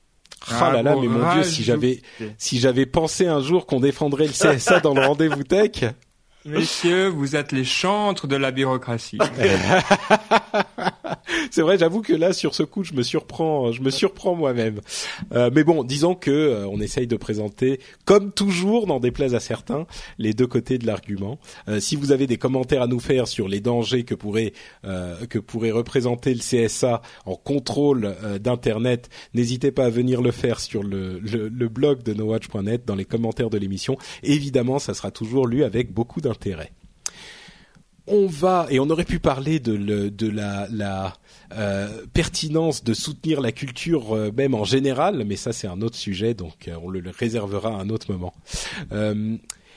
donc disons quelques mots de notre sponsor. Notre sponsor, vous le savez, c'est euh, Pritel. Et Pritel a sorti un nouveau forfait pour les tablettes. C'est le forfait ajustable modulo tab, qui, comme les autres forfaits modulo, s'adapte à votre consommation. Euh, il y a là quatre paliers totalement distincts pour votre utilisation de data sur votre tablette. Euh, un minimum à 4,90€ qui vous donne 100 mégas. Bon, là, c'est le minimum de facturation. Si vous avez un, un mois où vous n'utilisez pas trop votre tablette, et ben vous êtes quand même vous gardez votre abonnement et vous avez vous payez que ce minimum. Vous avez ensuite des paliers à 9,90€, 14,90€ et 19,90€ pour 2 gigas d'utilisation. Ce qui est intéressant, comme toujours chez Pritel, c'est que une fois que le mois est écoulé, Pritel regarde votre consommation et vous fait payer ce que vous avez consommé. Donc si vous n'avez par exemple consommé que euh, je sais pas 480 mégas, eh ben vous allez payer 9,90 et pas plus que ça. Euh, l'offre est disponible bien sûr à tous les nouveaux inscrits et à tous les clients Pritel. Euh, donc euh, que vous soyez nouveau client ou ancien client, c'est disponible pour vous de toute façon. C'est l'offre modulo tab, le modulo tab. Et il y a aussi une offre avec en option, donc pour cette offre modulo tab, en option le routeur Wi-Fi qui vous permet de connecter plusieurs appareils à votre routeur. C'est-à-dire que vous mettez votre, j'allais dire votre carte SD, vous mettez votre carte SIM dans le routeur, ça vous crée un réseau Wi-Fi et vous pouvez connecter euh, tous vos appareils à ce euh, routeur. C'est super pratique si vous avez différents appareils que vous voulez utiliser avec un forfait data qui en plus, comme je le disais, s'adaptera à votre consommation. Donc si vous voulez regarder ça, vous allez sur le site de Pritel et euh, on les remercie très chaleureusement de leur soutien de notre émission on continue avec la partie news et rumeurs sur lesquelles on va passer euh, plus rapidement sur les différentes news qui ont fait les deux dernières semaines avec euh, une grosse affaire, c'était euh, le rachat de euh, Tumblr par Yahoo pour 1,1 milliard de dollars. Alors euh, Tumblr, on le connaît peut-être un petit peu moins en France, mais il est très très très très gros mhm. dans les milieux anglophones. c'est un site, comment dire, entre Twitter et un vrai blog. En gros, c'est un moyen très facile de faire des articles en, en, mettant une photo ou quelques mots ou quelque chose comme ça. Euh, et ça fait, il y a énormément de blogs. Et donc Yahoo l'a racheté pour 1,1 milliard de dollars. Euh, c'est le prix. Je sais plus quelqu'un quelqu'un disait sur euh, Twitter, mais maintenant il n'y a pas une seule société sur le net qui vaille pas un milliard de dollars. C'est quoi cette histoire? Euh, Un milliard pour le rachat de Tumblr par Yahoo. ça vous paraît cohérent? Je peux te le dire. Euh, je peux te le dire en chanson si tu veux. Ah, tu m'intrigues, tu m'intrigues. Vas-y. The Internet is for porn. The Internet is for porn. Euh, voilà. Euh, euh, attends, le, le, le, contenu pornographique et euh, plus de 18 ans ne constitue que 10% des blogs de Tumblr.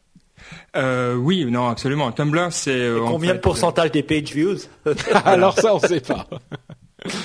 non, ça vaut tout à fait un milliard. je pense que ça permet effectivement à Yahoo de de regagner en croissance. Hein, c'est le, le, but affiché par Marissa Meyer. Donc c'est quelque chose de d'intelligent euh, de sa part.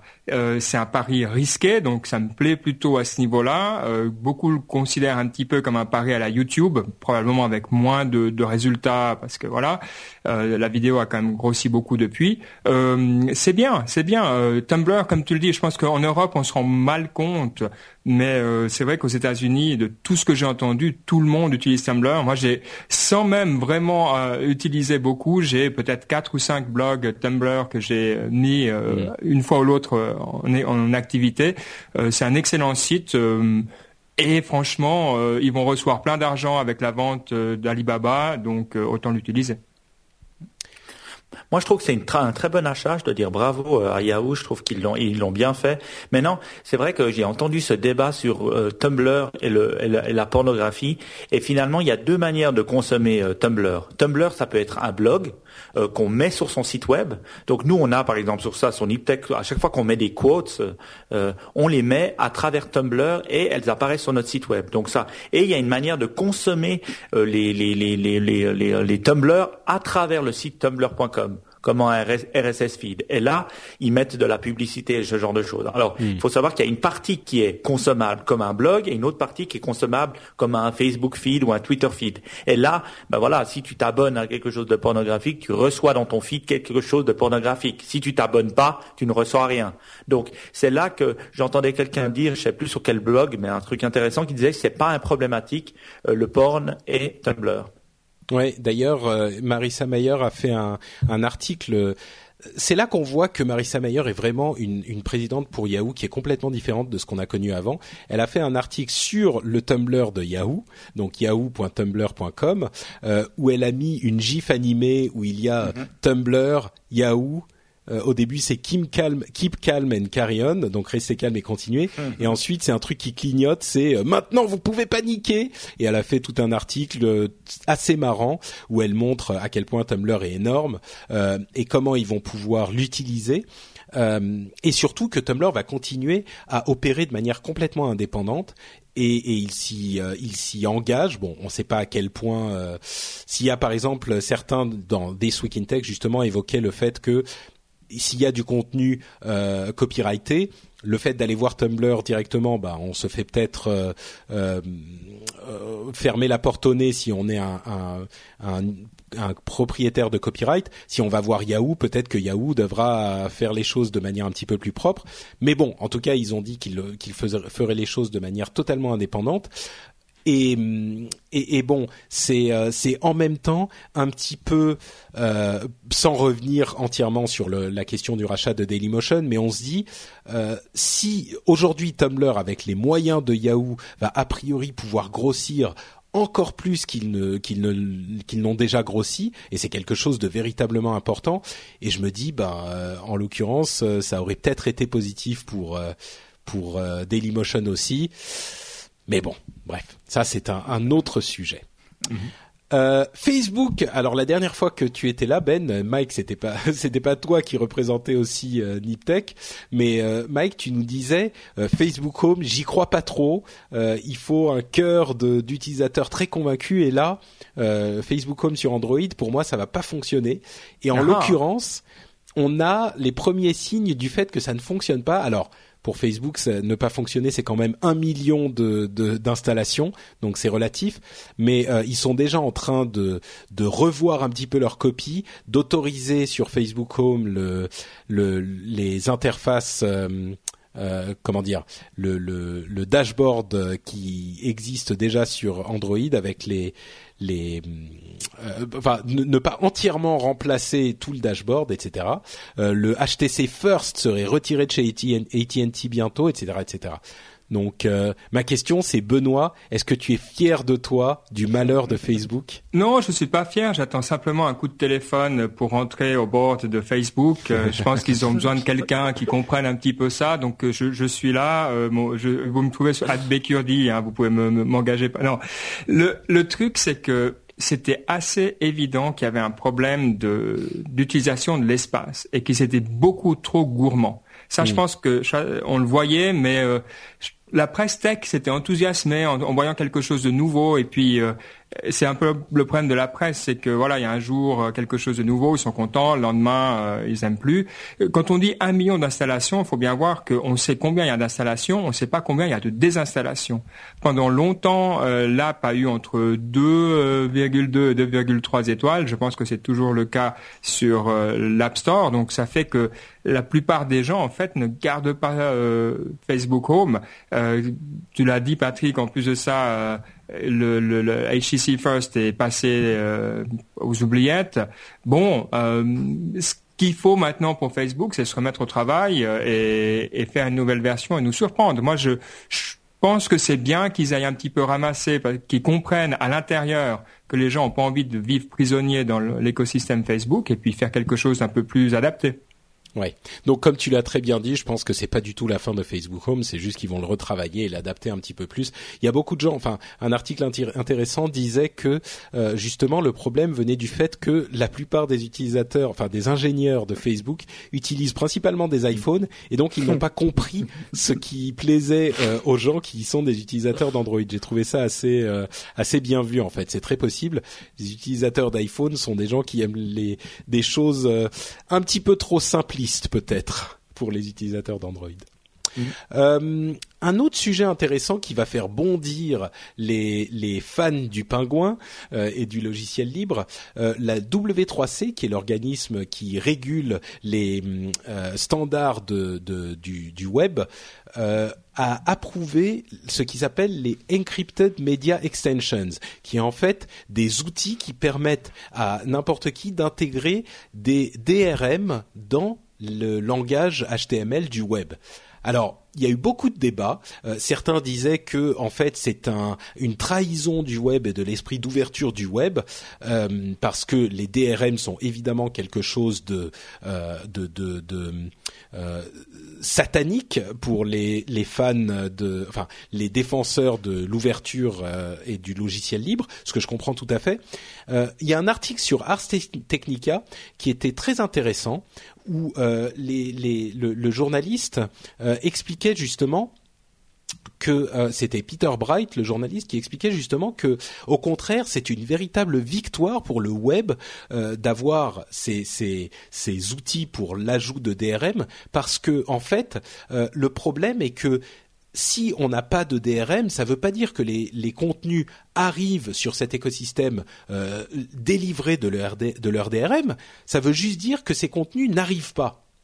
Et donc, euh, l'avantage d'avoir ces outils, ça va être que les contenus vont arriver euh, sur le web, certes avec des DRM, peut-être, et on l'espère, avec des DRM au début, et puis euh, au fur et à mesure, quand les, les propriétaires de contenus seront un petit peu plus à l'aise avec la chose, peut-être qu'ils se débarrasseront un petit peu plus des DRM quand ils l'ont fait, comme ils l'ont fait sur iTunes. Mais en tout cas, ça va permettre au web de se développer véritablement et de devenir une solution alternative pour énormément de types de d'utilisation pour lesquels c'était assez difficile encore aujourd'hui ou pour lesquels il fallait utiliser, utiliser des, des, des, logiciels propriétaires comme Flash ou Silverlight ou ce genre de choses, euh, parce que une fois qu'on peut mettre ce type de protection de contenu dans le HTML5, le HTML5 devient une solution euh, idéale pour tout et on le voit aujourd'hui, euh, le, le, le, HTML5 est de plus en plus capable de faire énormément de choses,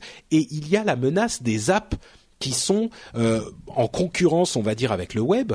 Euh, et donc, si on n'avait pas cette, cette, arrivée du contenu, les apps pourraient devenir devenir plus importante et trop importante et les apps sont justement beaucoup plus contrôlées, beaucoup plus fermées que le web. Donc en fait, ce qu'ils disent c'est que euh, ces, ces, ces, ces, outils euh, de encrypted media extension sont en fait une victoire pour le web et vont permettre au web de continuer à, à, à s'étendre, voire même à devenir le standard par défaut pour tout le monde et pour tout. Euh, c'est de la, de la propagande ou, vous êtes, vous y croyez, euh, moi, Moi, je, je crois que c'est bien. Euh, alors, on aime ou on n'aime pas les DRM. Après, libre à nous de pas télécharger de la musique s'il y a des DRM et si on la veut pas avec des DRM, bah, on télécharge pas cette musique-là. Je veux dire, c'est notre droit de consommateur. Maintenant, je mets hors la musique et je pense à d'autres choses comme les images. Il y a pas mal d'images qui sont utilisées ou qui sont euh, sortis de leur contexte pour des marques par exemple où euh, les, des gens utilisent leur image sans leur demander ou alors pour des gens qui ont créé des photos des choses comme ça qui ne peuvent pas le réglementer sur web alors comment maintenant on fait? Ben voilà, on doit demander au, à l'ISP euh, d'enlever ces images de son serveur, euh, ce, genre de choses. Alors que je pense qu'avec des DRM et une façon facile de les mettre en place, ça permettrait de protéger euh, la création de certaines personnes. Et après, libre aux gens de pas les télécharger, libre aux gens de pas les utiliser. Euh, Alors là, je te rassure, euh, je vais te ressortir l'argument que tu me, dont tu me parlais pour le CSA.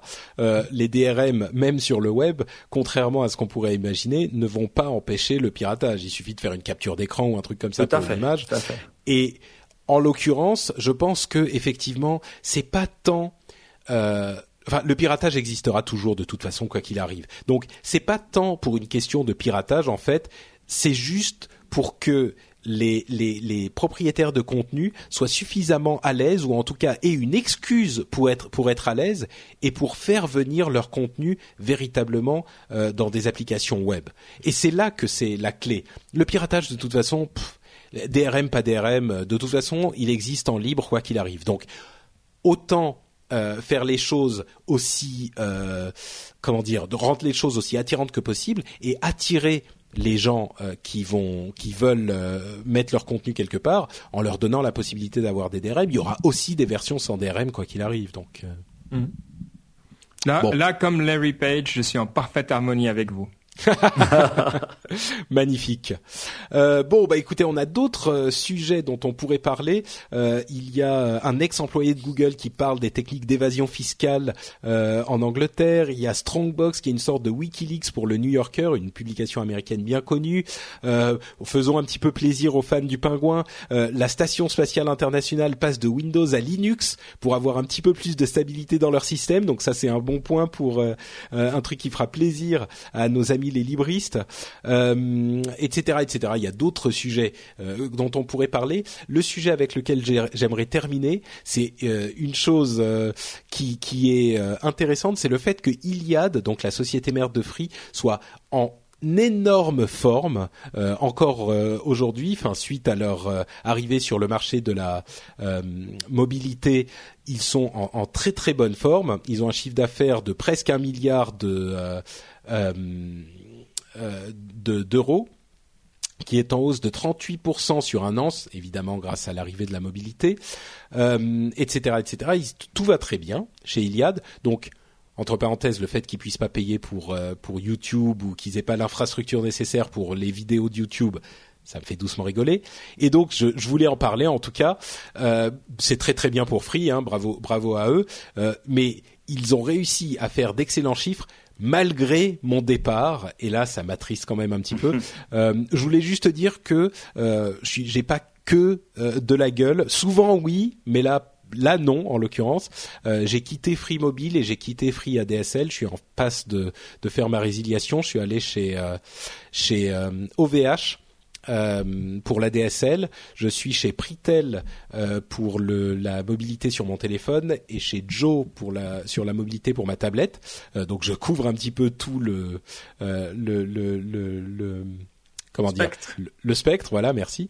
mais simplement pour dire que j'en parle dans un dans un upload aussi, mais Free avait une politique qui ne me convenait pas euh, et plutôt que de juste me plaindre, bah, j'ai décidé simplement d'aller voir ailleurs. Je suis notamment chez OVH, euh, comme je le disais, pour mon ADSL. OVH est numéricable, hein, j'ai les deux, euh, parce que ils sont, euh, ils, ils, ont inscrit dans leur charte le respect de la neutralité du net. Et là, on reparle du net libre et ouvert et, et, euh, et, vraiment le net tel qu'il est conçu.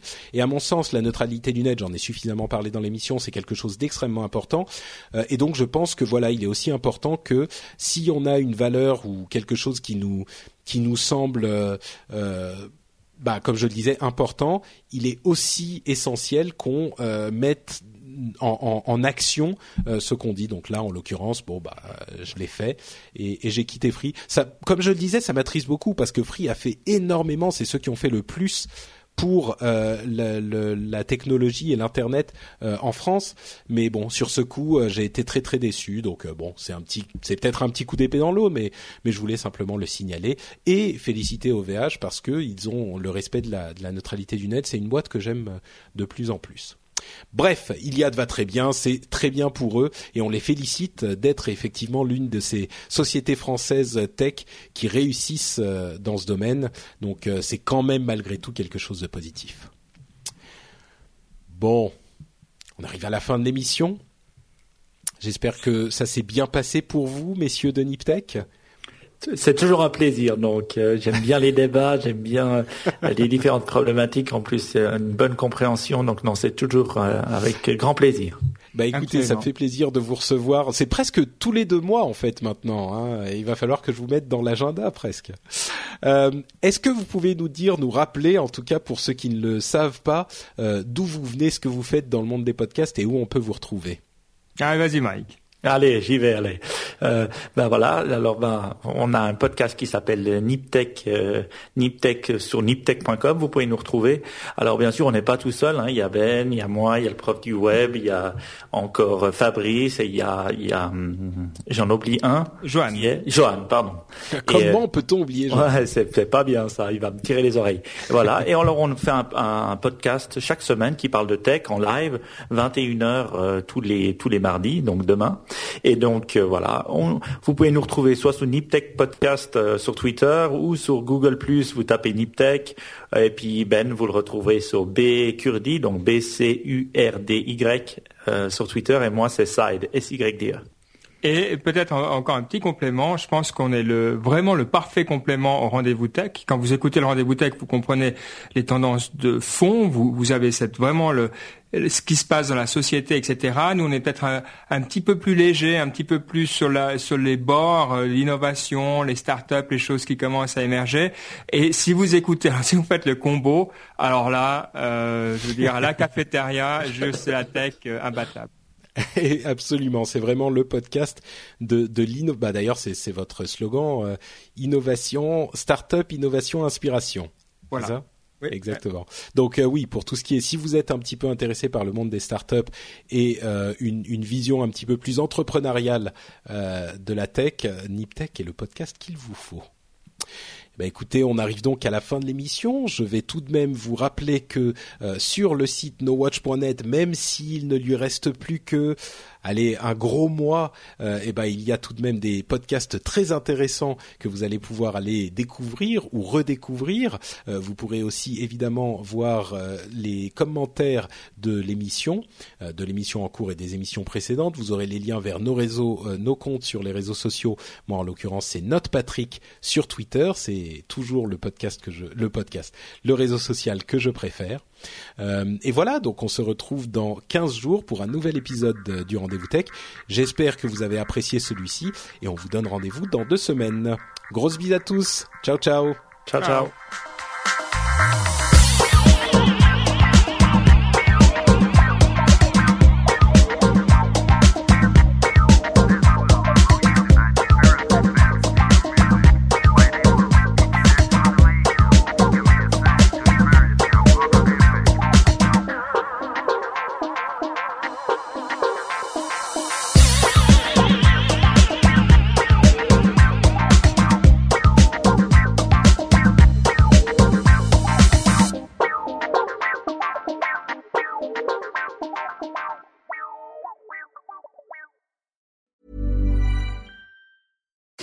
I'm Daniel, founder of Pretty Litter. Cats and cat owners deserve better than any old fashioned litter. That's why I teamed up with scientists and veterinarians to create Pretty Litter. Its innovative crystal formula has superior odor control and weighs up to 80% less than clay litter. Pretty Litter even monitors health by changing colors to help detect early signs of potential illness. It's the world's smartest kitty litter. Go to prettylitter.com and use code ACAST for 20% off your first order and a free cat toy. Terms and conditions apply. See site for details. When you make decisions for your company, you look for the no brainers. And if you have a lot of mailing to do, stamps.com is the ultimate no brainer. It streamlines your processes to make your business more efficient, which makes you less busy. Mail checks, invoices, legal documents, and everything you need to keep your business running with stamps.com. Seamlessly connect with every major marketplace and shopping cart. Schedule package pickups and see your cheapest and fastest shipping options from different carriers. With rates up to 89% off USPS and UPS rates. And with the Stamps.com mobile app, you can take care of mailing and shipping wherever you are. Make the same no-brainer decision as over 1 million other businesses with Stamps.com. Sign up with Code PROGRAM for a four-week trial, plus free postage and a free digital scale. No long-term commitments or contracts. That's Stamps.com. Code PROGRAM.